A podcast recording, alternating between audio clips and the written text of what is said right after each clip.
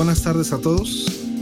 Eh, quisiera iniciar este podcast con una pregunta.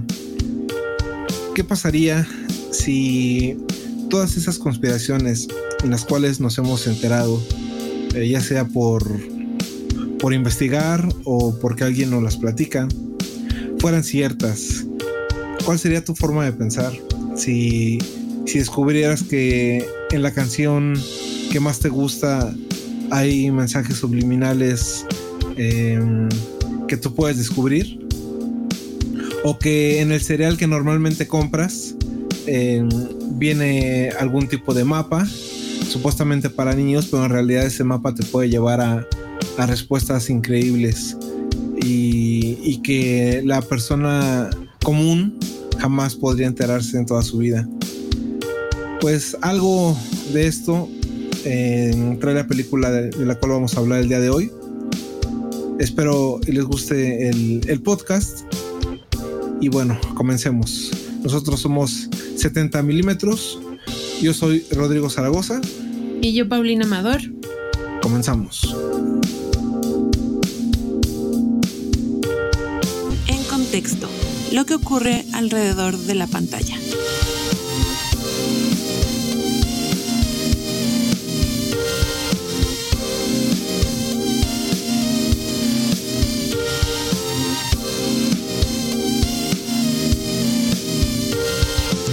Primera parte del programa estaremos hablando del nuevo cine negro, ya que la película que estaremos analizando hoy se ha catalogado bajo este género. El término cine negro fue usado por primera vez por el crítico Nino Frank en 1946, pero no fue utilizado como tal este término hasta muchísimos años después como un género particular del cine. ¿Qué incluye el cine negro? Generalmente son dramas criminales o thrillers psicológicos con una temática en común. Muchos elementos visuales particulares son los que caracterizan este tipo de películas. Eh, los personajes eran a menudo antihéroes conflictivos dentro de una situación eh, de estrés físico y psicológico, con dilemas morales. Y bueno, los elementos eh, visuales que incluyen estas películas son una iluminación discreta, es decir, que juega mucho con el uso de la luz y de las sombras, y sobre todo hace un juego de cámaras poco usual. Las grandes diferencias entre el antiguo cine negro y el nuevo son principalmente eh, el desarrollo tecnológico que vivimos, ya que juega un papel protagónico en nuestras vidas el día de hoy. Y bueno, adicional a eso es toda la temática social, los dilemas morales con los que lidiamos hoy en día y bueno, las situaciones eh, psicológicas que se derivan de una vida con estrés eh, como vienen siendo las crisis emocionales, crisis de personalidad, bloqueos de malos recuerdos, pérdidas de memoria y bueno, todos aquellos eh, síntomas que vamos generando o que vamos desarrollando de, estar en una situación conflictiva. Algunos ejemplos eh, de este nuevo cine negro se considera, por ejemplo, toda la saga del Caballero de la Noche de Nolan, debido a que el papel que desarrolla Christian Bale pues se ve plasmado de todas estas características que hemos mencionado. Otra película puede ser Drive de Ryan Gosling, ya que la trama de la película va generando un conflicto en el papel de Gosling y que bueno, lo lleva a tomar cartas en el asunto, obviamente poniéndolo en jaque. Y bueno, es así como daremos inicio al análisis del día de hoy. La película que nos reúne el día de hoy es Under the Silver Lake o Lo que esconde el Silver Lake en español. Eh, bueno, fue una película que se estrenó en el Cannes del 2018 y el director es David Robert Mitchell, eh, famoso seguramente eh, ante algunos cinéfilos por It Follows, que es una cinta que fue aclamada por la crítica y obtuvo éxito en taquilla eh, es una combinación que no siempre eh, se suele dar. Y bueno, el elenco está conformado por Ricky Lindholm, por Riley Keough y Andrew Garfield, eh, seguramente ya conocido por, por todos ustedes. ¿Algún dato que nos quieras dar, Pau, de, estos temas? Sí, cabe resaltar que aunque la película se estrenó en Cannes en 2018, no fue, eh, bueno, se ha postergado en dos ocasiones su lanzamiento, sin embargo, creo que apenas hasta el 19 de abril de este año fue que se lanzó en Estados Unidos. Dudo mucho que llegue a, pantallas aquí en México, pero bueno, ustedes pueden encontrarla en internet eh, si realmente eh, les causa ganas de verla, la reseña que les vamos a dar el día de hoy. Ok, eh, yendo un poco con, el elenco, yo quería hablar de Ricky Lindholm. Em, es una actriz que tiene una cara muy particular. en la película es amiga, amiga con beneficios, parecía de, Andrew Garfield, pero eh, se destaca mucho en la película de La venganza de la casa de al lado o La última casa a la izquierda. La he encontrado con esos dos títulos en español. Em, me impactó mucho porque en esta película, bueno, apoya, está en un grupo de, delincuentes, incluso violadores, y, no le molesta. Em, tiene una actitud bastante ligera para con estos temas y, quiero insistir en, su rostro, es muy, muy particular. Eh, pensé que, iba a desempeñar un, papel un poco más fuerte en esta película, pero creo que es más simbólico que, fuerte. Bueno, y también está Rayleigh Keough, cabe mencionar que la hemos visto, por ejemplo, en The Girlfriend Experience, que es una serie que ha ganado ella como mejor actriz el Globo de Oro. Eh, esta serie es particularmente diferente porque en esta peli, perdón, en esta serie, ella eh, protagoniza a una joven estudiante de leyes, de, la licenciatura de leyes, que se ve envuelta en el mundo de la eh, prostitución, ya que pues ella está buscando otro tipo de emociones, está buscando como su razón de ser. Y bueno, ella se ve envuelta en distintas situaciones con sus clientes, que bueno, es una serie que no hemos concluido de ver, pero creo que más adelante espero que la podamos terminar. Y bueno, obviamente creo que les traeríamos como nuestra reseña, porque sí, sí es bastante interesante y no es algo que se ve muy común. Eh, también le hemos visto, perdón, también le hemos visto en la casa de Jack de Lars von Trier, que bueno, esta película ha arrasado con las críticas, tanto para bien como para mal. O sea, el regreso de Lars von Trier a, a, Cannes fue desastroso para él porque realmente se llevó muy mal las críticas.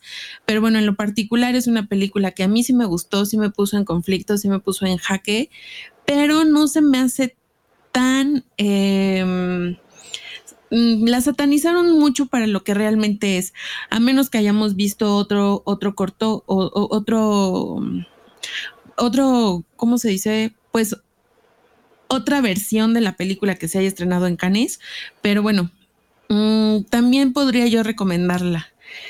Y bueno, ¿qué más? Eh, políticamente correcto, todo hablando, porque eh, digo, no, no, no quiero extenderme mucho con, con Lars, pero me parece que es de esas películas que cuando la observas eh, sin el ojo público, la disfrutas mucho, la analizas mucho, pero la gente te va a matar si, si llegas a estar de acuerdo con películas de este tipo, donde se ve violencia explícita eh, con, niños, con familias, eh, con mujeres. Pero no, no, no, no hay que satanizarla tanto. Denle una oportunidad, por favor, si la, si la pueden ver, háganlo, por favor. Bueno, y creo que también es importante que cada quien se genere un criterio propio. Creo que eh, es por eso que estamos generando este podcast, para dar como eh, nuestro punto de vista para las películas que iremos desmenuzando poco a poco, pero nunca se cierren, bueno, ese es mi, mi, mi, consejo. mi consejo, nunca se cierren a una crítica general, véanla y saquen criterios cada quien para que puedan realmente absorber lo que la película quiere transmitir. De acuerdo. Ok. Eh, y por último, el famosísimo Andrew Garfield eh, ha tenido bastantes nominaciones por series, pero bueno, la última y a mi gusto eh, mejor fue en, por actor principal por la película de Hasta el último hombre dirigida por Mel Gibson, película bastante potente. Eh, y que por lo menos conmigo se reivindica Garfield, porque aunque lo considero un buen actor, no me había tocado verlo en alguna película que de verdad me llenara el ojo a, un 100%. Y bueno, esta película es buenísima. Seguramente la habrán visto y si no, búsquenla por favor. Ok, y concluyendo con, con, con este tema de, de los escritores y directores y actores, me gustaría empezar con una breve sinopsis de la, de la película. Eh, como lo sabrán, eh, después de esta sinopsis vamos a hablar eh, sin tapujos, con spoilers, para, para las personas que ya hayan podido ver esta película. Bueno, la película se desarrolla en Los Ángeles, en un conjunto habitacional clásico de esta ciudad, donde Sam, que es interpretado por Garfield, gasta su tiempo vigilando a sus vecinos y bueno, nunca se hace referencia a la edad de cada uno de los personajes, sin embargo creo que concluimos que Sam pertenece a la generación millennial, dado a que eh, hace muchas referencias a la cultura pop de los 80s y 90s. Y bueno, eh, pasa tiempo jugando videojuegos, obviamente de esta época, y bueno, está también muy envuelto en esta situación de las conspiraciones secretas, le gusta investigar, le gusta tratar de encontrarle un significado a todo lo que ve creo que eh, va muy de la mano el querer encontrar su lugar eh, pues en este mundo. Y bueno, obviamente el nuevo eh, objetivo a, vigilar es Sara, que es el personaje de Kiev, debido a que ella es la nueva vecina en este conjunto habitacional. sí, cabe mencionar que mm, esta vigilancia de la cual habla Paulina no es por porque Sam tenga dotes de detective o de policía, es simplemente mm, ocio. Eh, es una persona que no está haciendo absolutamente nada, no se ve que trabaje, no, nos hace referencia a cómo pueda, pueda ganar dinero. Em, e, en, esta parte inicia el personaje pues de forma muy débil, em, va evolucionando, va tomando fuerza junto con la historia, pero sí, este es el inicio como bien lo comentas. Y bueno, en la película sigue llevando eh, este ritmo hasta el momento en que Sam decide tener su primer contacto con Sara, empieza a platicar con ella y ella lo invita a pasar a su apartamento a, pues a, platicar un poquito más a fondo de cuáles son los sueños de Sara, cuáles son sus gustos. Ella incluso lo invita a ver una película que es una de sus películas favoritas. Y bueno, él empieza a quedar prendado de esta manera de ser de ella, de su personalidad, incluso de su físico. Y bueno, sin llegar a la intimidad, se, deja ver que pues Sam queda totalmente prendado de, la personalidad de Sara. Sin embargo, eh, la trama aquí se empieza a poner más interesante ya que al momento de que llegan las roomies de Sara, pues Sam tiene que salir del apartamento debido a la situación que se va presentando, pero él queda con la promesa de volverla a ver al día siguiente. Cuando esto sucede y Sam va a buscarla al día siguiente a su apartamento para invitarla a salir, él se da cuenta de que ella pues realmente ya no vive ahí, todos sus muebles se han ido, sus roomies ya no están, no hay absolutamente rastro de dónde puede estar Sara. Y bueno, aquí es donde empieza a, la trama a tornarse un poco, eh, pues ya más em, en tonos de investigación, en tonos de conspiración, en tonos ya un poquito de tintes ya más como tal del cine negro. Y bueno, aquí él, él eh, pues se mete al apartamento para tratar de encontrar alguna pista, algún rastro de que haya dejado Sara o alguna de sus roomies, alguna manera de encontrarla.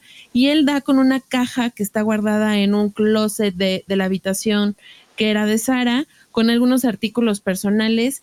Y es aquí donde pues la trama empieza a tornarse más interesante. Sí, em, ya para, para dejar los detalles a la parte de, los spoilers, eh, sí, e, es, bueno saber que este es el punto de inflexión. Este es el punto donde cambia todo lo que vimos al principio, eh, ya que podemos visualizar em, momentos muy, muy raros, eh, desde la parte donde se presentan las roomies de Sara, vemos por ahí un pirata, digo, asumimos que es un disfraz. Eh, eh, Sam se pone el, traje de detective y bueno, con, siendo una persona que tiene todo el tiempo del mundo eh, para gastar, lo hace siguiendo a las roomies, encontrándose con, con pistas, es un efecto dominó en cuanto a, aclaraciones que puede, que puede ir consiguiendo a lo largo del, de la película. Pero, pero bueno, creo que es momento de hablar a detalle para, para las, las personas que ya pudieron ver la película. Y si no tienes nada más que agregar, Pau, eh, vamos a la parte de spoilers. Pues sí, ya realmente para terminar esta sinopsis, pues sí, justo como lo mencionas, aquí es donde eh, Sam se dará la tarea de, llevar esta travesía para buscar a Sara y pues todos, todas las verdades y todo lo que se va a ir develando en su camino, pues es, es momento de empezar a, a ahondar en ello. Alerta de spoiler, alerta de spoiler. Si no ha visto la película, quedes en un lugar seguro. Eh, inicia la película con Sam en una cafetería.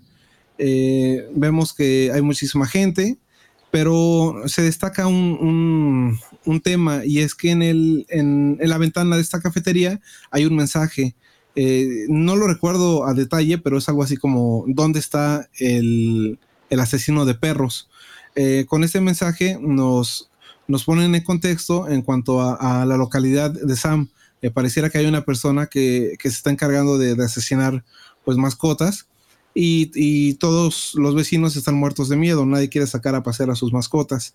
Em, eh, siguiendo eh, la película, mm, Sam se dirige a su casa y vemos a un gato que cae muerto. Eh, desde ahí empezamos a ver un poco la, rareza de, la, película y, las, lo difícil que va a ser empezar a unir las aristas. Eh, bueno, eh, ya llegando a su casa, em, en una escena un poco creepy, mientras Sam habla con su mamá, al mismo tiempo está observando a una anciana em, pues desnuda o semidesnuda. Em, es un poco creepy la, escena, pero bueno, ahí igual podemos ver a, un Sam que no tiene absolutamente nada que hacer. se la pasa jugando videojuegos, eh, consumiendo cultura pop, eh, idolatrando eh, cantantes, músicos, etc. Como seguramente muchos de nosotros en algún momento. Y bueno, siguiendo la película, vemos a, bueno, conocemos a su amiga actriz, nunca nos dicen su nombre, pero bueno, podemos observar que es una amiga con derechos, por llamarla de alguna, de alguna forma. Y, de igual manera, vemos la recámara de Sam, eh, esta recámara nos, nos describe muy bien a Sam, ya que es donde vemos eh, pósters de Nirvana o, cómics de, de Spider-Man, eh, videojuegos de, Mario. La, la, recámara nos dice muchísimas cosas. Y mientras están teniendo relaciones, en un noticiario sale una nota donde están explicando la desaparición de un multimillonario llamado Jefferson Sevens. Ese nombre tiene, tiene mucha importancia. Ok, eh, dentro de la vagancia de Sam encuentra una librería donde ve un folleto. Este folleto es escrito por un autor desconocido, pero este autor eh, asegura que todas las verdades de las desapariciones, eventos extraños que han, sucedido en, la localidad de Sam se encuentran debajo del, lago Silver. Y eh, Sam se siente atraído por, todo esto, ya que al final tiene todo el tiempo del mundo para consumir conspiraciones y no es algo que, le sea indiferente. Sam eh, pide, bueno, le pregunta al encargado de la, biblioteca si conoce a este autor. El, encargado le comenta que sí y Sam pide, pide un intercambio de números para poderse comunicar y poder conocerlo, ya que, bueno, le interesa muchísimo su historia.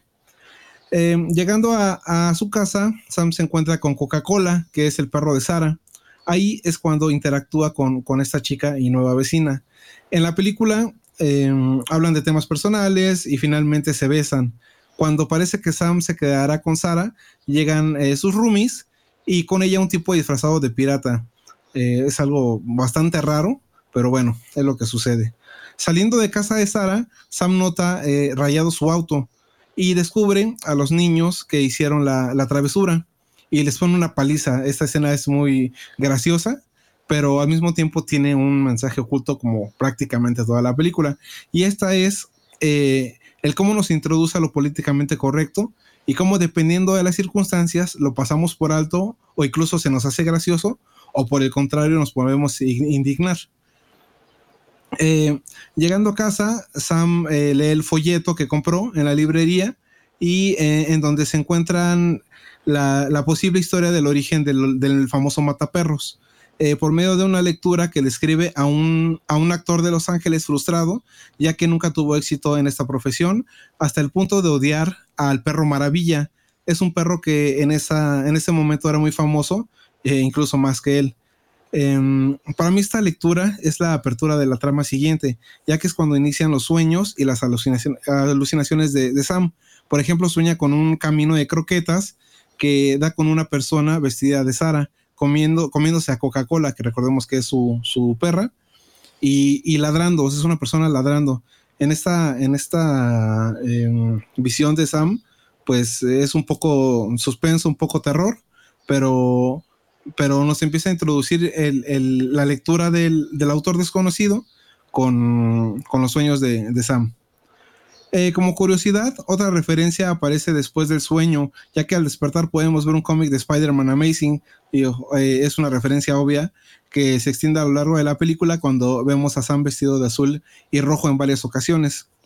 Bueno, al día siguiente, Sam va a casa de Sara y nota que ella ya no se encuentra eh, este se dirige a la comisaría, misma que no le ayuda en nada, ya que comenta que hasta que no pasen 24 horas no van a poder buscarla y, no pueden hacer absolutamente nada. Sam eh, irrumpe en casa de Sara y encuentra una caja de zapatos donde hay muñecas, hay un vibrador, hay fotografías de ella. En cuanto escucha ruido, sale corriendo y observa que una de sus roomies, eh, ya mencionadas antes, se lleva la caja y, raya un símbolo. Es un símbolo que mm, si lo tendría que describir son dos rombos.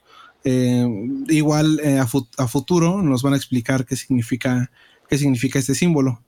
Eh, Sam se da la tarea de seguir a, la Rumi por toda la ciudad, hasta en lancha. en un momento observa a las chicas que, que siguen em, entregar un paquete al pirata antes descrito.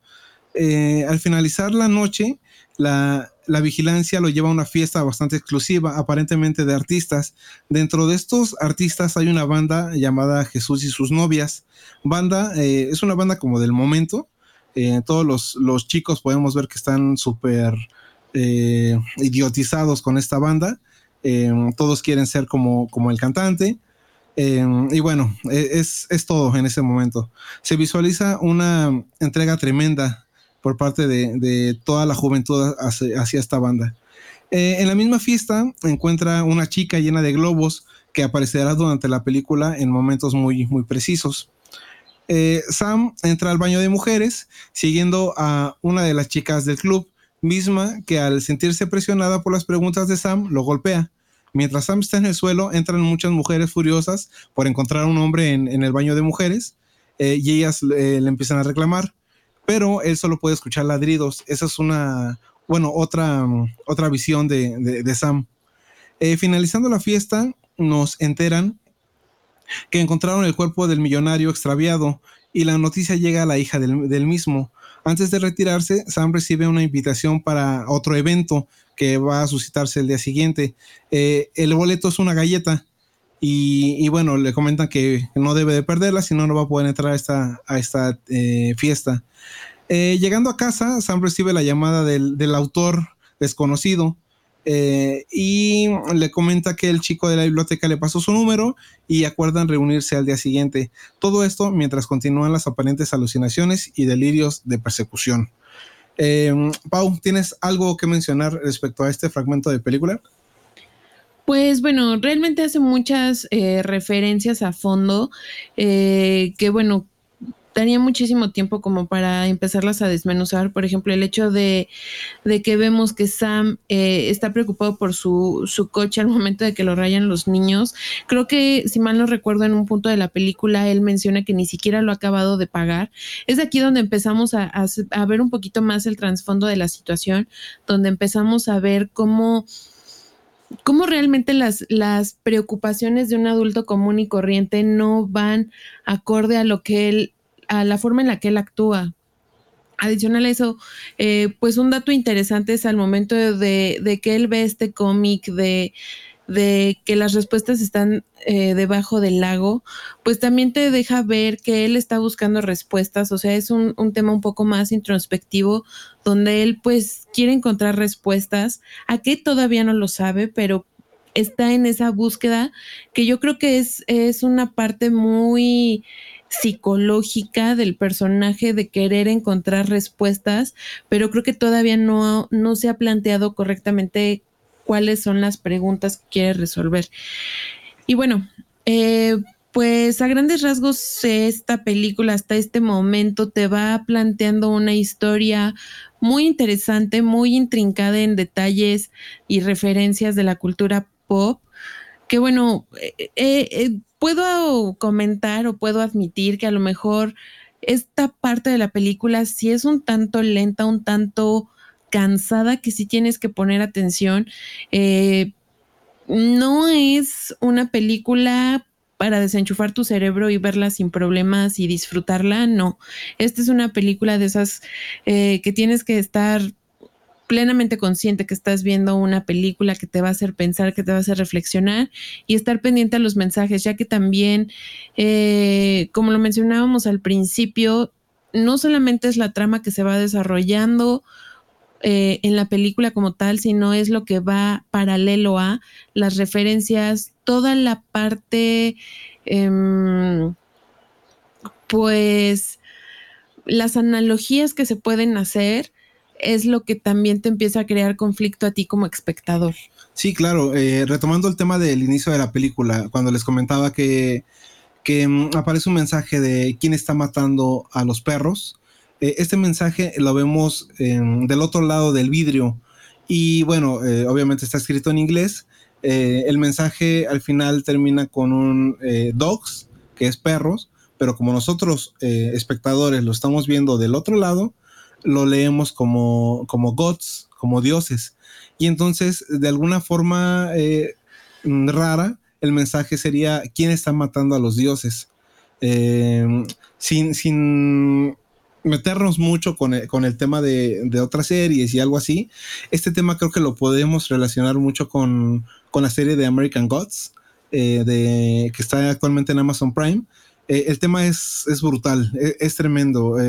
nos describe viejos dioses contra nuevos dioses, los nuevos dioses, eh, pues este, la tecnología, em, los medios de comunicación, los viejos dioses, bueno, pues son los de los de Asgard, eh, son los de los pueblos egipcios. Eh, está, está muy, muy, muy bueno este, este tema y, lo saco a, colación porque tiene mucho que ver con, con este mensaje. Em, como, como podemos observar en este inicio de la película, Sam tiene muchísimos dioses, tiene muchísimos ídolos, em, ya sea con videojuegos, ya sea con, la pura nostalgia. Em, y, creo que eso nos pega mucho a, nosotros porque por lo menos yo soy igual o era igual en, aquel entonces. Eh, tenía mis playeras, tenía mis pósters, eh, discos, eh, referencias, son, son dioses que nosotros creemos que nos van definiendo, o por lo menos yo así lo pensé durante mucho tiempo. La música que escuchas, el tipo de películas que ves, el tipo de gente con la que te juntas, crees que es algo que te va definiendo y, y, e incluso nos puede llegar a hacer repudiar lo que no, no queremos, lo que no es nuestro gusto. Eh, entonces, eh, bueno, este, esta frase de quién está matando a los dioses, me parece que se refiere a eso, a quién está matando a nuestros ídolos. ¿Por qué? Porque mientras vamos creciendo, se nos va, eh, se nos va perdiendo un poco este, este tema de, nuestros dioses, dioses que nosotros vamos creando. Em, por ejemplo, en la juventud, pues digo, no es que sea muy viejo, ¿verdad? Pero, pero sí, Machavo, eh, era eh, encontrar dinero para comprar el disco que querías, eh, si algún, eh, alguna banda iba a estar en algún recinto, hacías lo posible, vendías lo que fuera por ir a verlos, y, este tipo de cosas, mientras vas creciendo, se van perdiendo. Vas tomando todo con una mm, calma un poquito más inteligente y em, al final es eso, vas, tú, tú solo vas matando a tus propios dioses. Creo que el término dioses sí queda un poquito fuerte aquí, sin embargo, entiendo la relación y entiendo eh, la analogía que, que quieres hacer referencia. Sin embargo, también lo veo como de con otra otro punto de vista. Creo que adicional a eso también va mostrando cómo Sam se enfrenta a este proceso de madurez, donde tiene que dejar esa parte de de niñerías, entre comillas, de, de, estar viendo cosas donde a lo mejor y no las hay, y enfocarse un poquito más al, a, lo, a lo importante. Eh, mencionas que él acude a esta fiesta donde se encuentra con amistades, igual entre comillas, porque creo que ninguna de ellas forma parte como tal de su vida, sin embargo, en cuanto a apariencia, sí son sus amistades. Y bueno, sí es un círculo muy exclusivo y todo esto, pero creo que todos hemos estado en, en algún momento en esa posición donde eh, pues es más por pertenecer que por realmente tener eh, gustos y, toda esta situación en común. Eh, pero sí, yo, yo lo estoy viendo más como en la parte de crecimiento, de, de volverte una persona pues como tal adulta y no un adulto niño que todavía quiere aferrarse a esas buenas épocas y buenas... Eh, pues toda esa situación de, de, no tener responsabilidades y bueno, creo que también va acompañada esa situación en cuanto al papel de Sam. Eh, sí, bueno, siento discrepar, pero, pero eh, Sam en toda la película eh, es esta persona millennial y flojo y obsesivo con, temas de, conspiraciones. Él no cambia y eso es lo que le ayuda a conseguir todas las verdades que nosotros como espectadores vamos a, poder visualizar en el resto de la película. Este tema de crecimiento, este tema de abrir la mente, se lo hacen a la fuerza. Ya llegaremos a esta parte de la película donde le avientan la verdad en la cara y, bueno, es brutal eh, esta parte, pero para mí Sam nunca tiene esta evolución de crecimiento en, ninguna parte de la película. Al contrario, todo, toda esa flojera, todo, todo ese tiempo muerto que invertía en estar investigando, en este caso, eh, la, desaparición de Sara, e, es, lo que lo lleva a, muchísimas respuestas. Sí, entiendo la situación y todo, pero creo que también, como dices, a lo mejor es un crecimiento forzado que a lo mejor el personaje no estaba listo para recibir sin embargo, creo que a lo mejor viendo la, película completa, yo me quedo con ese aspecto de, de qué es la manera en la que crecemos. Creo que todos en algún momento la realidad nos pegó en la cara y no fue algo bonito. O sea, creo que por lo menos las personas que conozco, nadie tuvo esa transición entre su adolescencia y volverse adulto que haya sido pues como mantequilla prácticamente. Eh, creo que todos en algún momento la, realidad nos, nos golpeó la cara. Y sí, como lo mencionas, la muerte de sus dioses o de sus ídolos, pues creo que también... Eh, fuera de la película, uno nos, nosotros nos vamos dando cuenta que pues también son personas como nosotros y que tienen errores y que cometen faltas y que no son perfectos y es ahí donde se van cayendo estos pedestales en los que los tenemos. Ok, es, es verdad. Y bueno, eh, antes de continuar con la narrativa de la, de la película, eh, solamente quiero hacer eh, mención de, de, este autor desconocido que cree que, mm, que, que, tiene todas las, las, verdades, todas las conspiraciones. O sea, si pensábamos que Sam era una persona obsesiva con estos temas, bueno, este señor es, es lo doble. y bueno, el, mm, no, no, no, no, no me es extraño el tema porque si alguien llega y me platica alguna conspiración con unas bases supuestamente sólidas, la verdad es que yo sí lo escucho. Es algo que me puede atraer mucho porque creo que al final somos unas personas comunes que no tenemos la información que deberíamos tener en el rubro que queramos. En este caso y en, en, esta película están hablando de desapariciones y eventos extraños en Silver Lake, pero bueno, esto llevado a la vida real, eh, creo que lo podemos eh, llevar hasta un tema político, eh, no, sé, familiar. Hay, muchos, muchos rubros que podían empatar con, este señor, con este autor extraño. No sé qué opinas de, de, esta parte. Sí, este personaje que se presenta es totalmente, es ese em, esa imagen que tenemos o que hemos conceptualizado como un obsesivo con el tema de la conspiración, con que eh, el gobierno tiene una agenda oculta, con que la élite, con que los Illuminatis y etc, etc, etc, así podríamos enumerar miles de conspiraciones que conocemos actualmente, pero sí, es ese estereotipo de persona que está súper obsesionada, que tiene miedo de que alguien lo esté vigilando, eh, tiene miedo de que eh, puedan venir a asesinarlo, etc. Entonces, creo que es un personaje bastante interesante, aporta mucho a la película en cuestión de meternos esa espinita de ¿y será cierto? Ah, él plantea en la película algunos temas que más adelante iremos ahondando en ellos, pero sí te deja pensando y sí te deja como investigando sobre todo por las referencias que hace. Y retomando eh, la, la historia de la película, eh, tenemos a un Sam ya en casa eh, observando el noticiario eh, y los detalles de la muerte del millonario antes, mencionado. dicen que había tres mujeres y un perro con él. Sam nota la similitud de este, este perro muerto con Coca-Cola. bueno, recordemos que Coca-Cola es el perro o perra, no, lo sé, de Sara. Y, de un sombrero que, Sara portaba, solo que en la escena del crimen se ve quemado. Eh, en este momento es donde se entrelazan todas las historias vueltas a una sola, que es eh, Sam buscando a, Sara por medio de la desaparición de y bueno y muerte de este millonario. Eh, dentro de, las historias del autor conspiranoico antes mencionado, también habla de una mujer búho que mata a hombres en Los Ángeles. Según él, es una historia que que ni un, eh, ni un comunicado lo ha tratado, no salen medios de, comunicación, eh, no hay absolutamente nada. Pero es una seña muy particular el que sea una mujer búho, eh, ya que el autor cree que en, esta, en esta entidad puede, mm, puede pertenecer a un ritual de orígenes en el comercio y finanzas. en esta parte me quiero detener un poco para, abordar un, tema que, que, seguramente muchos de ustedes conocen. Eh, la relación del búho con el comercio y finanzas. Em, seguramente nos puedes explicar un poquito de, House of Cards.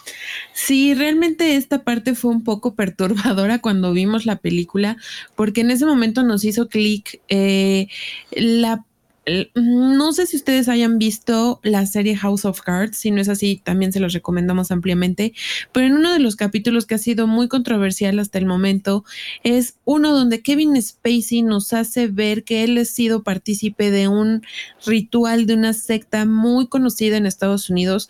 Ahorita no tengo el nombre a la mano, pero en cuanto lo tenga, se los comento en el siguiente podcast. Eh, esta secta sí existe y realmente ellos, eh, bueno, en el capítulo de House of Cards, pues muestran que estas personas de élite, entre comillas, son las que toman y dirigen el país de Estados Unidos realmente y que pues el personaje del presidente es realmente un títere, ¿no? Eh, todas las decisiones se toman ahí, gente importante participa en esa secta, eh, en estos rituales. Y curiosamente, la figura que idolatran es un búho. Eh, cabe mencionar que también en algunas teorías Illuminati eh, toman como símbolo el búho. Entonces ahí fue donde dijimos, eh, era lo que les comentaba con anterioridad de, ok, atrapaste mi atención, quiero saber más acerca de esto. Y bueno, que sí nos, bueno, en lo personal me causó conflicto porque dije, que ya son demasiadas similitudes con la vida real, ¿no? Sí, de hecho creo que, bueno, las malas lenguas, insisto, uno que vas a ver, uno es un simple chicharito, em, mencionan que por este capítulo, eh, pues quitaron a Kevin Spacey de la serie porque estaba mostrando pues más de lo que debería. Eh, no sé si sea cierto, pero pues al final es verdad, o sea, terminó saliéndose. Y bueno, en, en esta parte de la película, este autor conspiranoico le muestra, eh, me parece que un billete de dólar o algo así eh, a, Sam, y en este billete se puede ver así con lupa y lupa y lupa un búho en, en la parte superior. Casi casi utilizan el zoom del Huawei P30 para ver a detalle el búho pero sí, sí se lo muestra. Sí, sí, sí. Y, bueno, y el tema eh, que mencionan específicamente comercio y finanzas, eh, lo, bueno, nos hace una arista con House of Cards y creo que era un tema que se tenía que mencionar. Y pues ojalá y regresen a Kevin Spacey porque sin él la verdad es que la serie no es nada. Pero bueno, Eh, continuando con la historia, eh, ya en la ducha, eh, quitándose un olor a zorrillo que, tenía Sam, porque en la noche anterior lo, roció, habla con una amiga actriz sobre las leyendas de los, de los discos de mm, Oídos al revés. Él menciona que tienen mensajes subliminales y describe un comportamiento raro en una presentadora de televisión, ya que descubre patrones en la forma que mueve los ojos. Eh, ahí podemos ver a un Sam súper obsesivo, en donde sea quiere encontrar respuestas, aunque no, las existan. Em, él observa em, o le da un significado a todas las cosas. En, este caso, insisto, habla de, canciones o un programa de televisión. En este punto, no sé si esto es de alguien muy observador eh, o de alguien que tiene muchísimo tiempo que perder nada más. Em, eh, dime.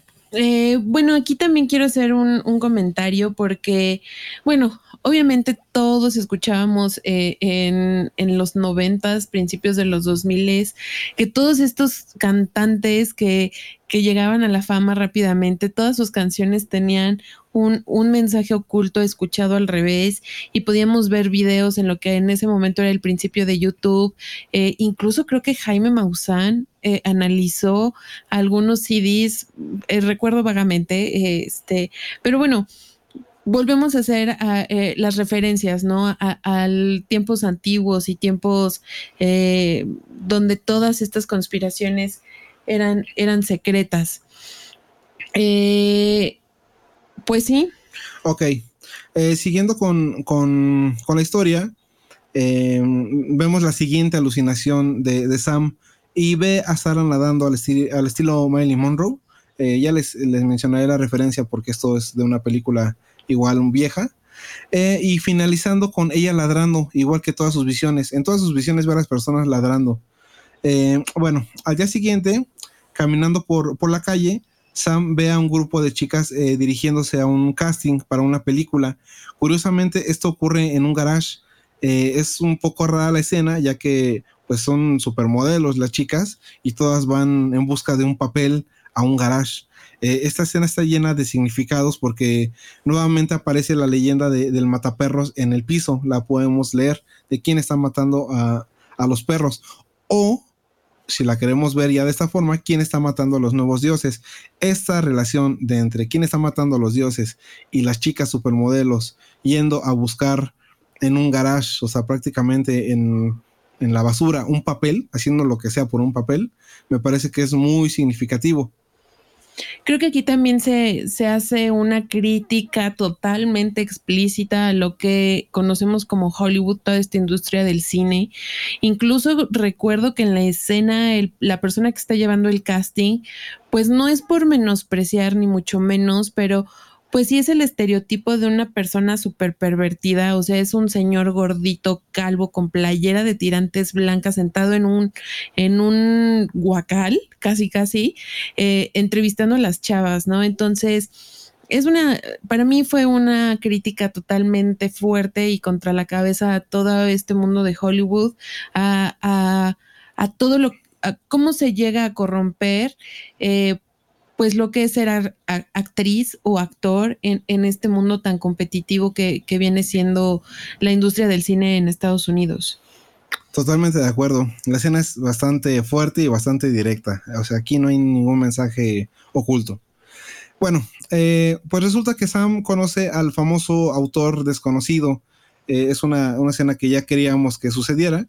Em, cuando entra a, la casa de este señor, encuentra muchísimas máscaras.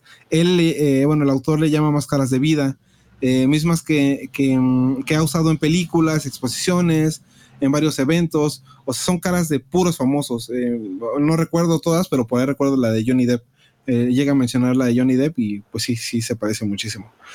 Em, el autor explica a Sam que el símbolo que, vio en casa de Sara, eh, recuerdan que les comenté que era un como dos rombos, algo así, es un idioma o un lenguaje de vagabundos que significa tranquilo. Eh, hay más símbolos que sirven para, identificar comida o médicos u otros servicios. Eh, parecería que, bueno, es todo, todo un mundo. Em, e, esta parte de los vagabundos tienen muchísimo, muchísimos lenguajes.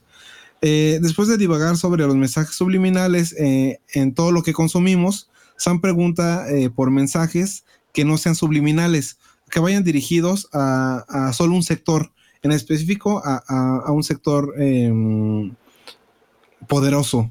Perdón, ¿querías mencionar algo, Pau? Sí, aquí yo quiero hacer un pues aquí también me dejó pensando en la película, creo que hubo muchos puntos de reflexión, eh, pero este me resultó muy interesante porque, bueno, nosotros creo que no lo habíamos mencionado antes, pero somos consumidores de toda esta parte de, eh, nos gusta lo extraño y nos gusta seguir este esta onda de, de, la, de las conspiraciones. No es la primera vez que lo tocan. Hay algunos videobloggers que mencionan cuestiones de este tipo que en la publicidad y en, en los medios de comunicación, uno, que los medios de comunicación realmente no nos transmiten la verdad.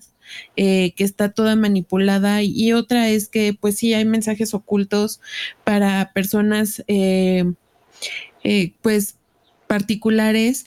Eh, no recuerdo, voy a buscar la referencia. En una película, si no mal recuerdo, de los ochentas, el personaje principal busca en un periódico, eh, le dan un código y él busca en el periódico en, en la sección de los anuncios. Eh, en la sección de los anuncios este, de aviso oportuno, eh, busca algunos mensajes y él devela ahí otro mensaje. No recuerdo bien en qué película es, pero me daría la tarea de investigarlo y se los traeré en el siguiente podcast, porque pues sí, o sea, no es la primera vez que se hace mención de esto. Sí, eh, claro, eh, son, es, un, es un tema bastante vasto para pues para pasarte toda una noche eh, volviéndote loco. Es un tema en el cual no vamos a llegar a, una respuesta, pero la verdad es que el viaje es, muy divertido y, te reta, te reta como persona. Y, bueno, eh, retomando el tema y no saliéndonos tanto de lo que estábamos platicando, Sam pregunta por esos mensajes que no son subliminales, que son completamente explícitos a personas de cierto sector, pues poderoso. Eh, el autor dice que sí, que él sabe de muchos mensajes en bastantes vías eh, que les hacen llegar a estas personas y, le muestra una caja de cereal eh, que tiene un, mapa, bueno, el mapa parecería para niños, para que lo vayan rayando y vayan encontrando la salida, ¿no? Pero, pero él comenta que, que, este mapa abarca un gran territorio de Los Ángeles. El autor menciona que, que lo consiguió con un coleccionista parecería que con, bueno, bastante dinero lo pudo conseguir y cree fervientemente que ese mapa es la respuesta a todo eh, y por eso lo ha guardado por muchísimos años. Eh, y bueno, eh, ese mismo día, ya, ya saliendo de casa de este señor, ya de noche, Sam encuentra, se encuentra con una proyección de, una película de, en un panteón. Es bastante raro porque, bueno, pues están las tumbas y toda la gente viendo la película. Esta película la protagonizan dos de las roomies que habíamos mencionado de Sara en un principio de la, película. Después de tener una pequeña plática, eh, las chicas se van a una limusina en la cual Sam alcanza a observar al mismo pirata del, principio. Eh, pues parecería que estas chicas eh, tienen alguna conexión con todo lo que está sucediendo. y bueno, recuerda que les comentaba que Sam había sido invitado a un, a un evento, le habían dado como boleto una galleta.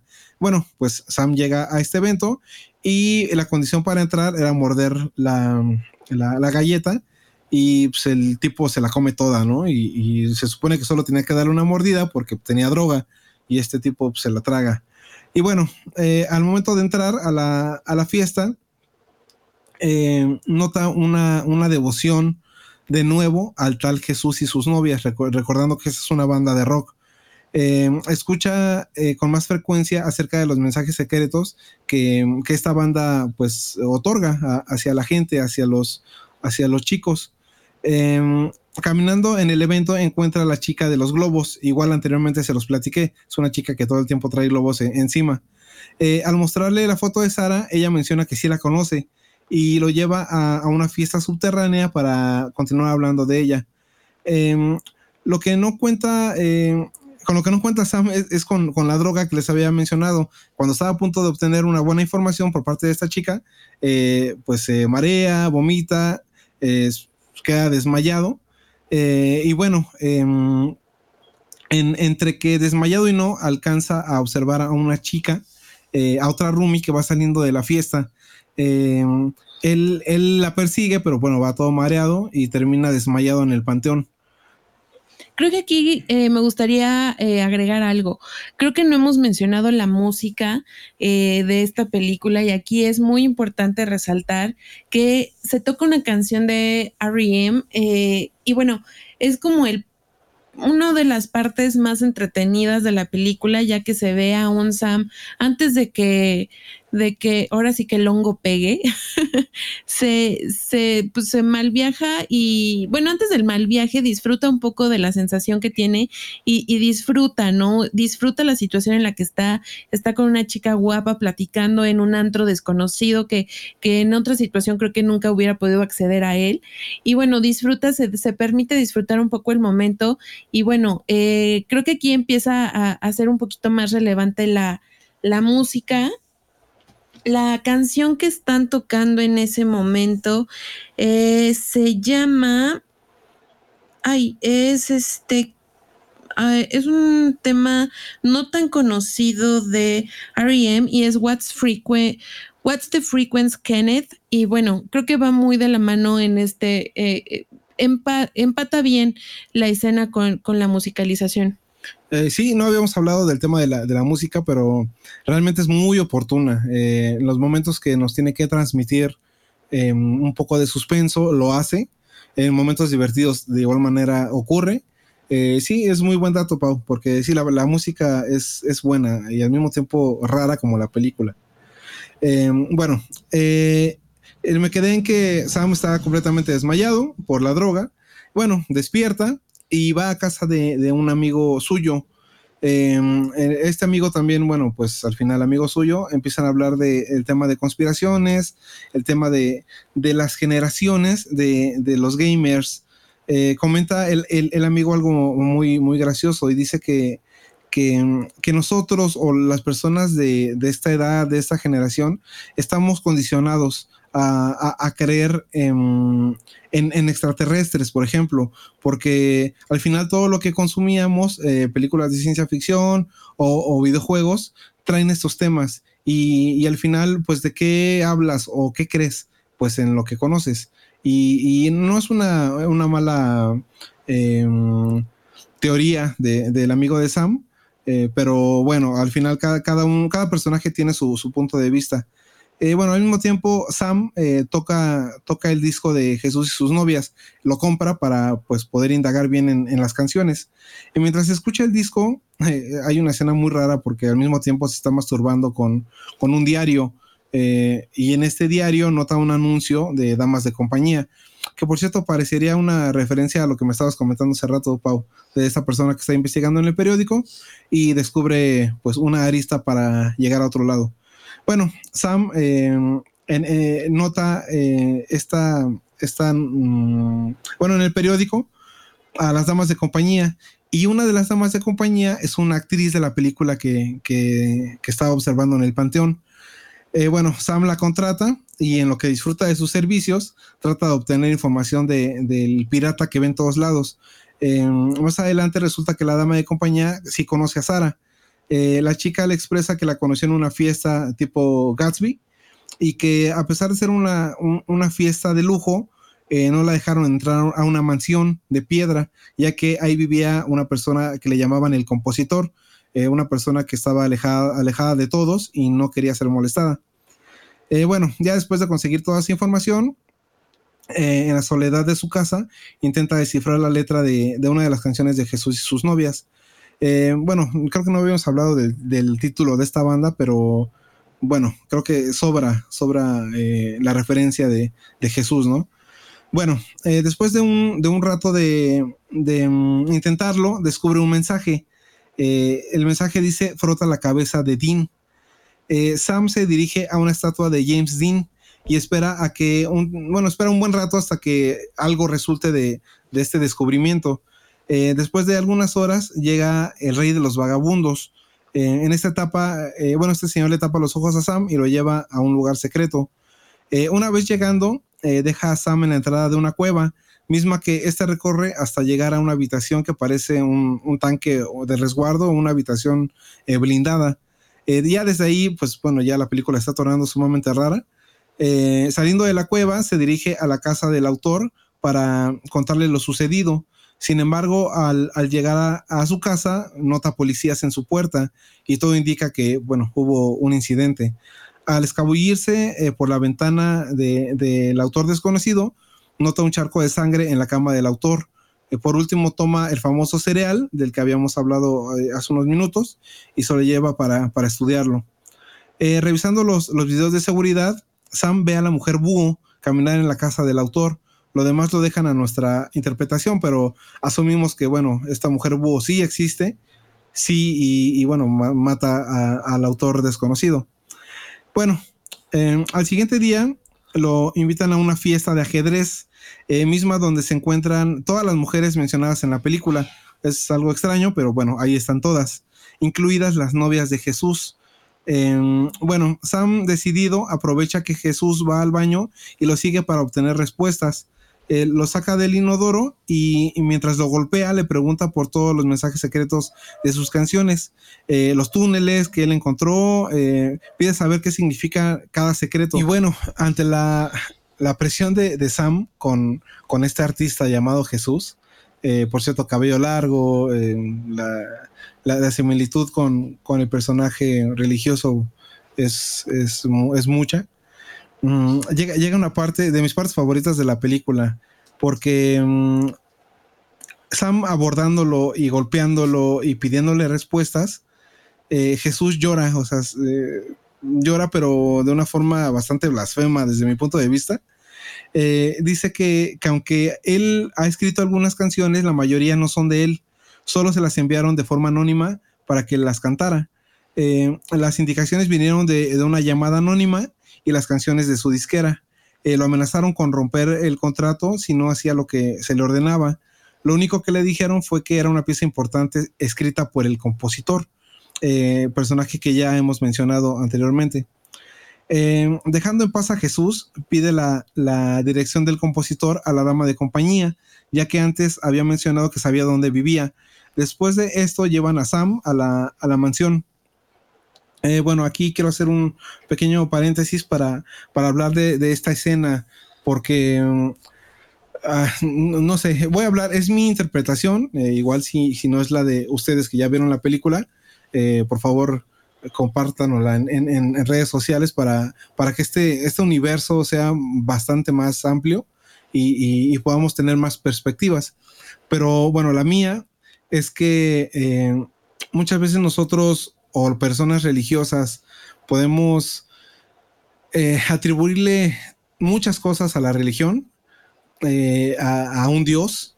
En este caso es claro que, se refieren a, Jesús. Em, cosas buenas y malas. Eh, no, no, no, no vamos a ponernos en ninguna postura. Pero creemos que, que de Él depende todo. Que Él es quien ha creado todo o quien ha destruido todo. Es el peor o es el mejor. Pero creo que no sabemos absolutamente nada. En este caso, cuando Sam tiene la, oportunidad de, acercarse y, pedirle respuestas a esa persona idolatrada, ese nuevo Dios de la juventud, em, que todo el mundo envidia, eh, quien tiene las mejores mujeres, así lo dicen en la película, eh, pues nos, bueno, yo me esperaba encontrar a un personaje totalmente diferente, a un llorón, eh, con una voz bastante chillona, eh, pidiendo que por favor no lo golpee, que él no, no es responsable de nada, que él solo está siguiendo órdenes, ¿no? Eh, no sé si en este caso, bueno, yo lo interpreto como si lo tuviéramos que poner en la vida real, quizá la Biblia sigue órdenes de quien la escribe y no de un mismo Jesús, quizá puede ser de, del mismo Vaticano eh, puede ser de, personas que se han eh, encargado a lo largo de la historia de editar ese, ese libro que, muchos hemos leído. Em, se puede em, eh, desviar la información real o, de primera mano a lo que actualmente tenemos.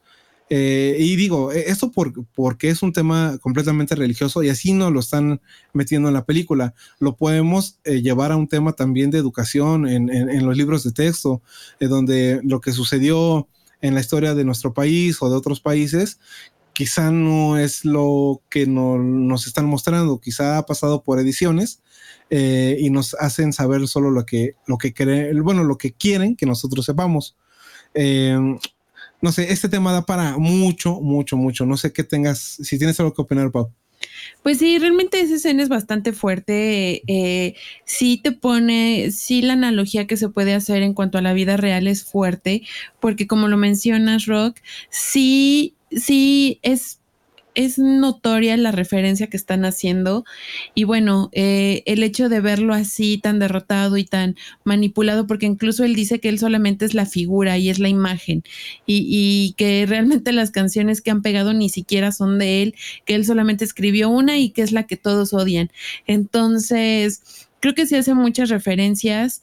Eh, igual, si lo traspolamos a la, a la parte religiosa, pues sí te dan hasta escalofríos de pensar que pueda llegar a ser cierta esta situación y bueno, eh, sí da para mucho y creo que es un tema muy controversial, creo que es un tema que a veces pues se debe de tratar con pincitas para ciertas personas, pero bueno, híjole, hacen muy buena referencia en la película a toda esta, eh, pues a este tema que es la religión.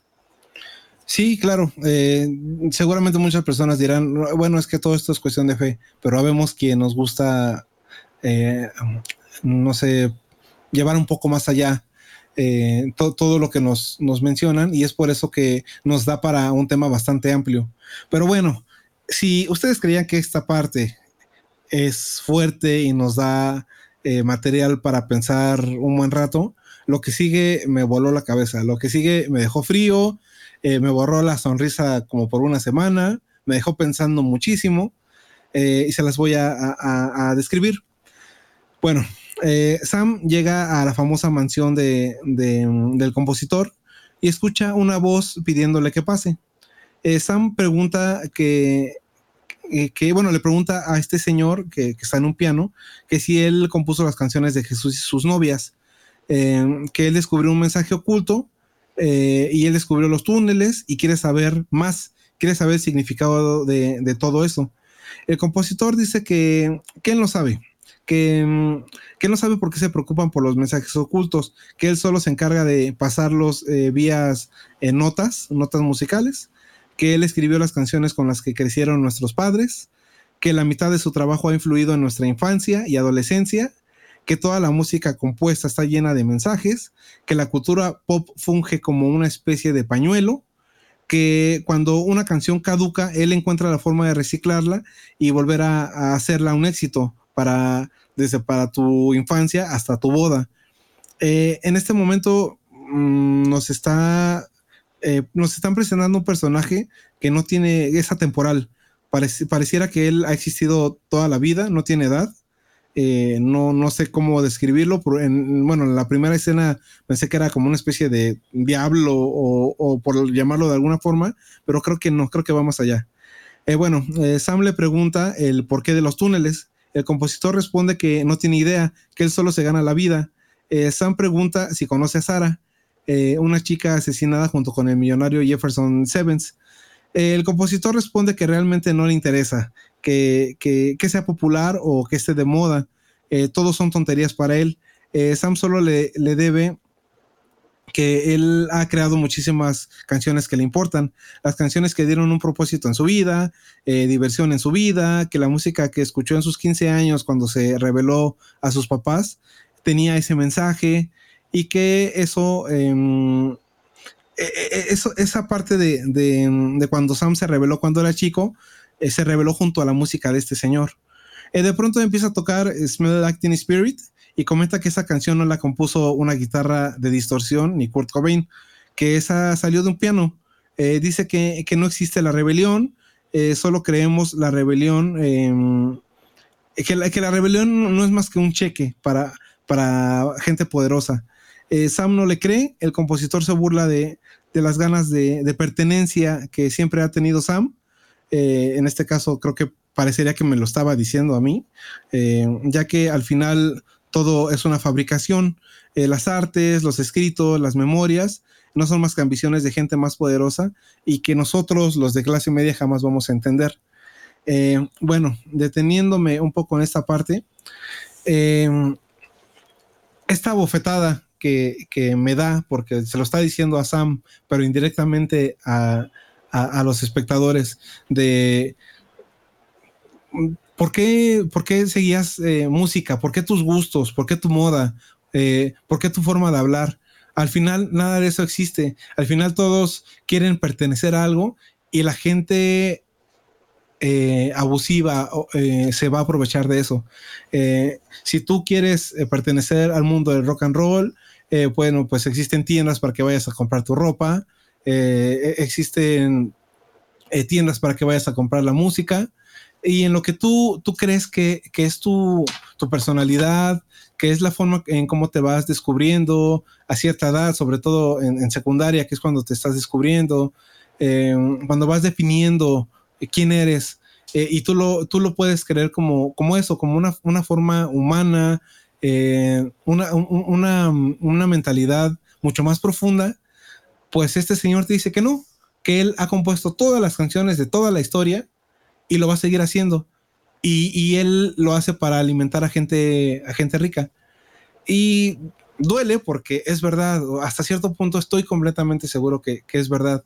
Eh, pues toda esa gente que, recibe el dinero de, nosotros, eh, nosotros pagamos con el corazón y ellos reciben el efectivo, ¿no?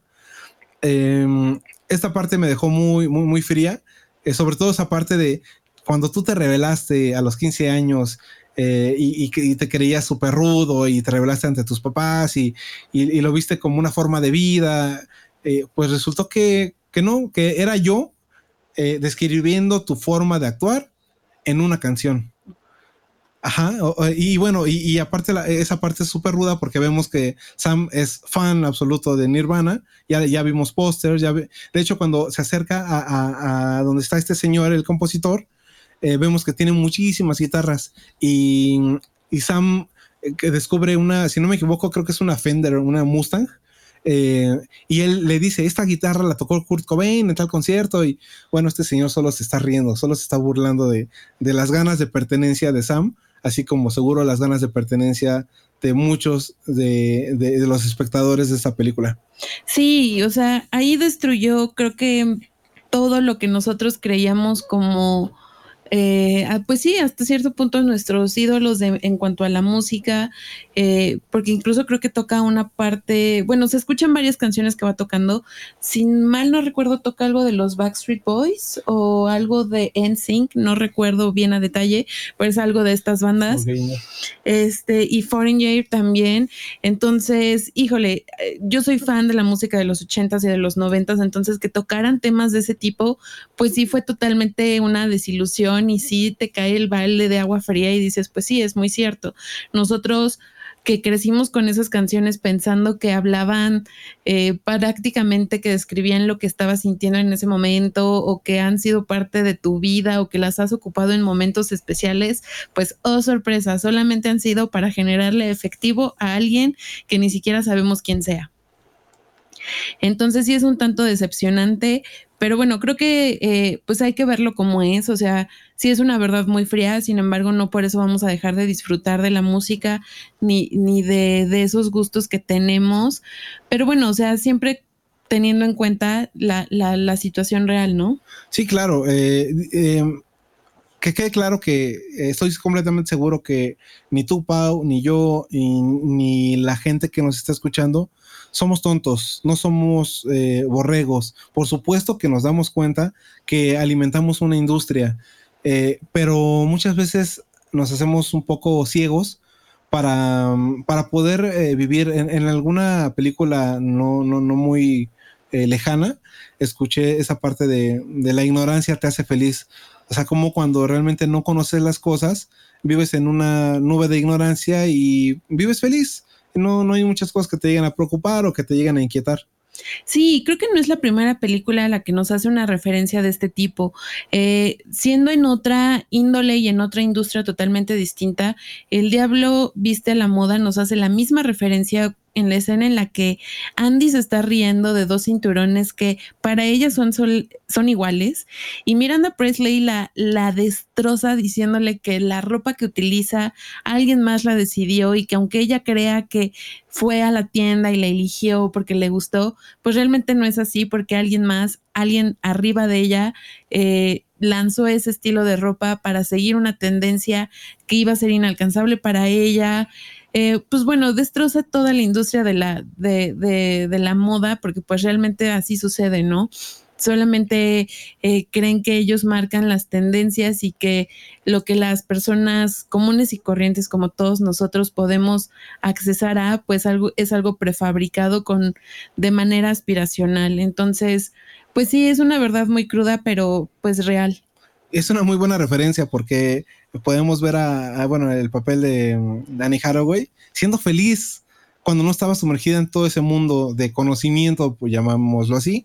Eh, tenía una buena relación, todo era feliz, pero en cuanto se empieza a meter al tema de cero ignorancia y conocimiento, es cuando llegan las peores partes de, de pues de historia, ¿no? Bueno, entonces, eh, después de, que me destruyó mi corazón, esta parte, em, vemos eh, a, Sam eh, volviéndose loco y, golpeando con esa famosa guitarra Fender Mustang em, al, anciano, al compositor. Em, bueno, el, el, señor se está muriendo, pero aún así se sigue burlando de él, ¿no? Bueno, ya en la noche eh, ruidos despiertan a Sam, ya él estando en su casa. Y en una escena de suspenso vemos a, la famosa mujer búho acechándolo. Eh, después llega la policía a pedirle que se vaya, por favor, porque no ha pagado su renta. Y bueno, al final eh, él consigue una noche más para poder sacar todas sus cosas, ¿no? digo, les adelanto, no importa esta noche, él está muy metido en su, en su investigación y se le olvida absolutamente. Bueno, al finalizar eh, la, charla con el policía, Sam ve a un coyote, eh, mismo coyote que apareció cuando, cuando conocimos al rey de los vagabundos, ya que mientras este dirigía a Sam a la famosa cueva, eh, este coyote los estaba, los estaba siguiendo. Bueno, este animal lo lleva a una fiesta donde encuentra a la hija del millonario Sevens. y al parecer encuentra una exnovia que sale en espectaculares, pareciera que acabaron mal, pero bueno, se, se hablan, todo es eh, feliz y bueno. Aunque haciendo un poco de memoria, ahora recuerdo que em, justo antes de que este Sam empiece a descifrar los mapas y que sucede esta situación de que balean a, a, la hija de Svens en el lago, eh, ella le da un brazalete con unas inscripciones grabadas y una de ellas es unos son, son jugadas de ajedrez y bueno, Luego viene ya esta escena donde Sam empieza a, juntar todas las piezas que tiene, el cereal, eh, incluso eh, dentro del brazalete viene una inscripción grabada, unas iniciales, que es NPM, y él se da la tarea de poder investigar, ¿no? Él disfruta toda esta tarea y esta labor de seguir sacando información y de tratar de dar con el paradero de Sara. Y bueno, de ahí, eh, pues empieza a sacar algunas conclusiones. Eh, sí, sí, de hecho, em, tienes razón. Sí, creo que nos saltamos una parte. Eh, sí, cuando, cuando esta chica le da la.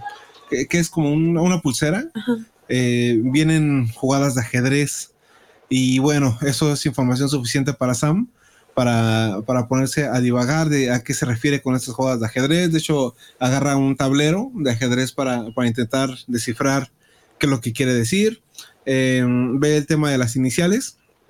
Y bueno, en, la escena nos representan a un Sam toda la noche investigando hasta que voltea a ver sus, sus historietas y encuentra eh, su, su, línea de Nintendo, de revistas de Nintendo, ¿no? Sí, de hecho las revistas que él ve y que tiene al parecer una colección de todas ellas es eh, Nintendo Power Magazine, que si mal no recuerdo fue una revista que se lanzó en los noventas, que hablaba de toda esta serie de videojuegos que eran parte del, del NES, del Super Nintendo y bueno, venían como códigos, como eh, algunos tips para pasar algunos niveles.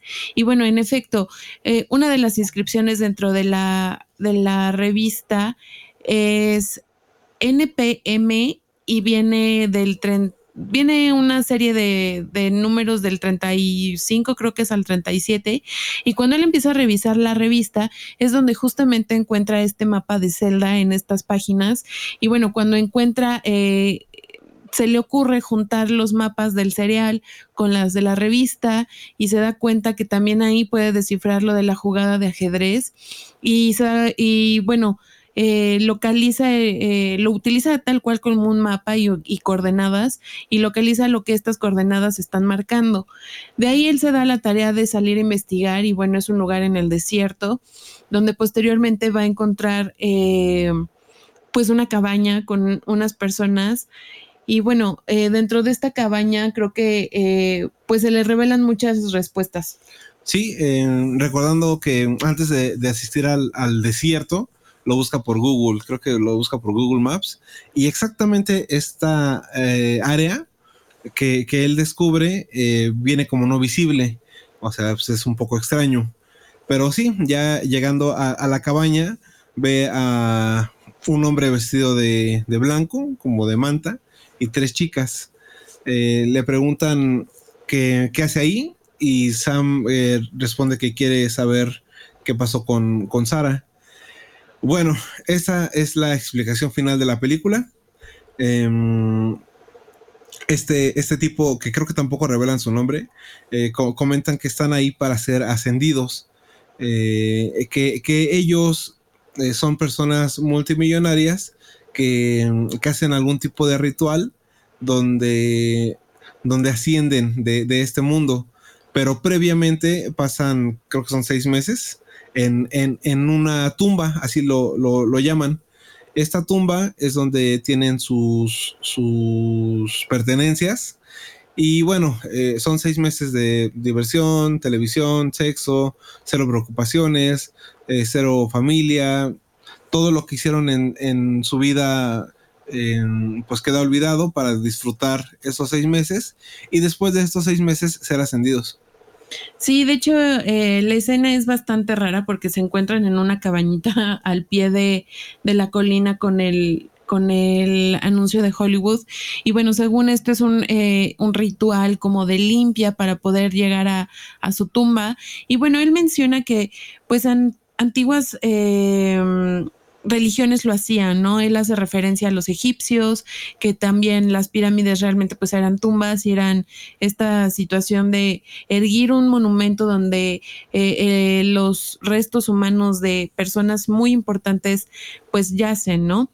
Y él hace referencia a esto, que justamente personas dentro de miles de años iban a encontrar estas tumbas y que iban a, saber y a deducir que las personas que estaban dentro de estas tumbas eran personas importantes, que eran empresarios, que eran personas que fueron importantes para nuestra sociedad hoy en día. Y bueno, es su manera de hacer un, un, una remembranza a esa antigua manera de, de enterrar a los, al, pues ahora sí que a los difuntos y a las personas importantes.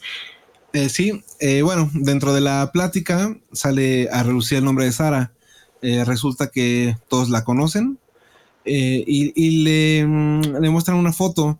De hecho, este hombre le dice a Sam que si desea platicar con ella, que en donde ella se encuentra ahora, que es una tumba, tienen teléfono. Y sí, entablan una, una llamada en la cual Sam pues se pone completamente feliz porque por fin vio a Sara después de toda la película. Y, resulta que pues ella está bien, en ningún momento corrió peligro. De hecho, está ahí por decisión propia. Sam le pregunta que si fue una buena decisión, que si está consciente que después de, eh, de algún tiempo ella va a morir. Y ella pues dice que sí, que al final fue una decisión y si fue una decisión mala, pues era demasiado tarde y no le quedaba más que disfrutar su, su, estancia junto con el señor eh, Severs, que eh, me parece que es como el millonario que va a ser enterrado y tiene a sus tres mujeres para, para disfrutar según, según él. Sí, aquí también te va de, te va revelando el por qué este multimillonario finge su muerte, pues precisamente es para esto, como para darle conclusión a su vida terrenal y pasar a este plano eh, espiritual y de ascensión que ellos mencionan. Sin embargo, en mi punto particular de ver las cosas, pues se me hace un tanto, un poco, pues irónico porque él menciona que pues serán enterrados con todas sus pertenencias cuando pues realmente lo que sabemos es que nadie se lleva a ninguna, a lo que existe después de la muerte, nadie se lleva a lo que construyó en el plano terrenal, ¿no?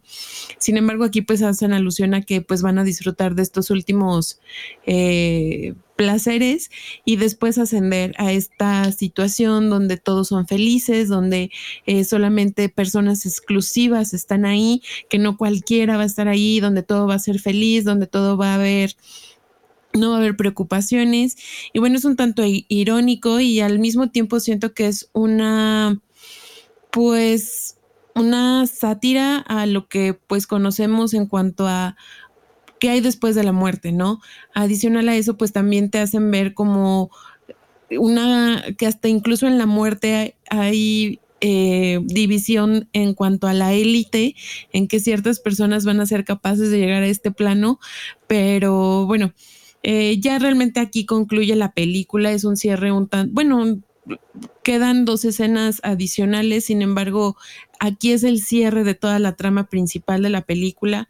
Lo que sigue ya es ver a un Sam, eh, pues hasta cierto punto tranquilo porque obtiene las respuestas que buscaba.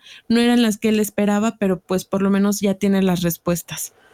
Sí, describiendo un poco ya el, final. Eh, no, no, no puede terminar la película sin una última crítica a Hollywood. Y es que cuando Sara le comenta, pues es que ya tengo el pie metido hasta el fondo y, si fue un error, pues mm, ya lo tendré que afrontar. Eh, en automático eh, Sam voltea y ve eh, la, palabra de Hollywood. no sé, igual una pequeña crítica a todas esas personas que están sumergidos en, en este mundo eh, y, bueno, parece que les va a costar muchísimo trabajo salir, salir de él. Eh, y sí, eh, bueno, termina esta escena con Sam siendo drogado porque le brindan un, té. Él se, lo toma después de la llamada que tiene con, con Sara. Y él no entiende muchas cosas, pero bueno, termina desmayado. El rey de los vagabundos lo recoge y lo, mm, lo amarra a una silla. Tienen una pequeña charla en, cuanto, en cuanto a que Sam cometió un error según este rey de los vagabundos. Y el error fue que todo el tiempo tuvo galletas en su, en su bolsa. Em, bueno, aquí, perdón por la interrupción, pero aquí hay que hacer la aclaración que son galletas para perro. Y el contexto es que tenemos un asesino de perros suelto en la ciudad. Entonces es por eso que el, el rey de los vagabundos toma una actitud un poco, un poco desafiante debido a que a, que, a lo que encuentra en, sus pertenencias. Sí, sí, es correcto. Y, bueno, al final, el, no sé, el mensaje que entiendo en esta parte es que Sam siempre fue, pues no el mata perros, pero sí el mata dioses, el mata ídolos. Eh, conforme va pasando la película, vemos como, eh, pues, una de sus, de sus diosas era Sara y al final cuando, cuando la encuentra, pues resulta que, que ella no quería ser salvada y él todo el tiempo la estuvo idolatrando cuando no sabía que pues ella ni siquiera quería regresar, ¿no? Eh, bueno, esa es una diosa caída, llamémoslo así, entre otras cosas como la música y todos sus gustos. Y sí, como dice Pau, eh, la, película cierra con, con un Sam eh, entrando a su casa no dándose cuenta que el símbolo de tranquilidad de los vagabundos está en su puerta, él decide ir por, por su vecina, la, señora que ya es un poco anciana, eh, va a su puerta, deja de, verla, por fin, se atreve a ir, toca su puerta, con ella sí tiene relaciones sexuales. Eh, y bueno, desde lejos él ve su casa, ve cómo entra la policía, porque recordemos que le habían dado solo un día para desalojar. Y, vemos cómo en, esa casa se quedan todos sus, dioses, em, se quedan todas sus películas, se queda todos sus pósters, su música, eh, todo lo que él era se queda en ese, en ese, en ese departamento. Eh, y él está sin playera, eh, entiendo como, como una forma de, pureza, de, libertad, que se está desprendiendo de, todos estos pues dioses. Lo, quiero seguir repitiendo porque así es como nos lo, lo transmiten en la película. Y bueno, Sam termina observando todo de lejos y con una tranquilidad absoluta. Sí, este cierre ya es muy metafórico, ya es realmente ver cómo él se desprende de todo lo que en algún momento lo, lo malviajó, en algún momento lo consumió y pues sí, avanzando y siguiendo con su vida. Adicional a esto, pues eh, creo que aquí también se termina de hacer una referencia de cómo él idealizaba la belleza de una chica tan joven, tan... Eh, tan llena de vida, tan, tan, eh, pues, ilusa ante lo que ella estaba buscando.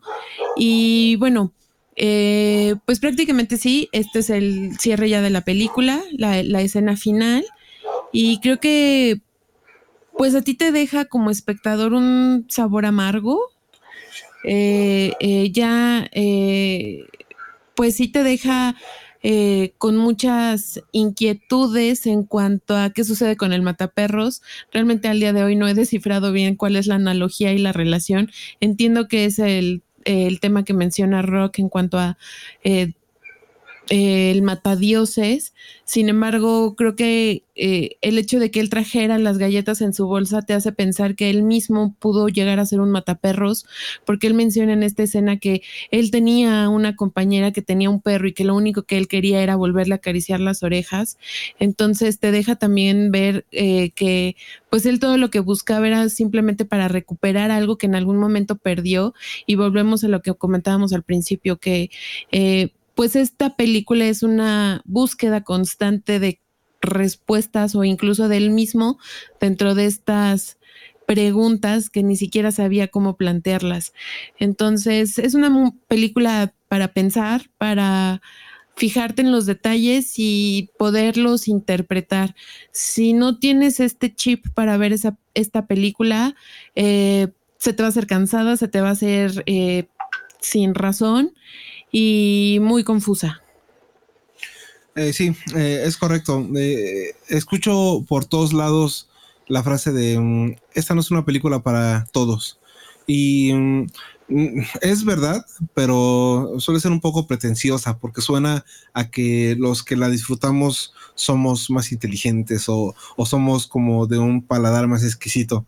No se trata de eso, es simplemente que mm, así como de repente voy a, voy a ir a ver una película de Rápido y Furioso y voy a pagar mi chip para disfrutarla, eh, de repente e, es, muy rico que, existan este tipo de directores donde no te, mm, a ti como espectador, no, te quieran ver la cara, que te reten, que, que te hablen directamente, que, mm, que, te, dejen horas hablando con la persona con quien la viste, o, ya sea en un foro, si, si así lo, lo deseas, Em, platicando todo, todos estos temas. Y bueno, esa es mi conclusión. Al final, la, la, plática que puedes sacar de, de, todo esto, y al final es arte. Eh, cada quien lo, lo, entiende de forma muy diferente, y eso es lo enriquecedor. Y bueno, para concluir el programa del día de hoy, el director se refirió a la película como un misterio dentro de otro, con personajes misteriosos. Y bueno, también comentó que no le dará respuesta a todos ellos. Por otro lado, eh, bueno, pues nos da la oportunidad de eh, crear nuestras propias conclusiones y llegar a respuestas diferentes. Creo que sería todo por el día de hoy. Gracias por escucharnos y los esperamos en el siguiente programa. Rock. Eh, me despido, no sin antes hablarles un poco de los planes que tenemos para con los 70 milímetros, ya que uno de ellos será el mantenerlos informados con temas de actualidad con respecto al mundo del cine y la televisión los días miércoles Así que en cada ombligo de semana pueden darse una vuelta en los 70 milímetros. Eh, si quieren sugerirnos alguna película en especial, por favor háganos llegar los títulos en nuestras redes sociales. Por ahora es todo. Gracias por su atención oyentes. Hasta la próxima.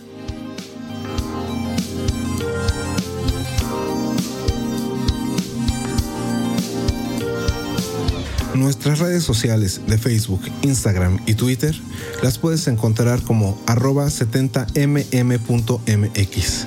Si deseas compartir con nosotros lo que sea relacionado con este apasionante mundo del cine, seremos tus lectores.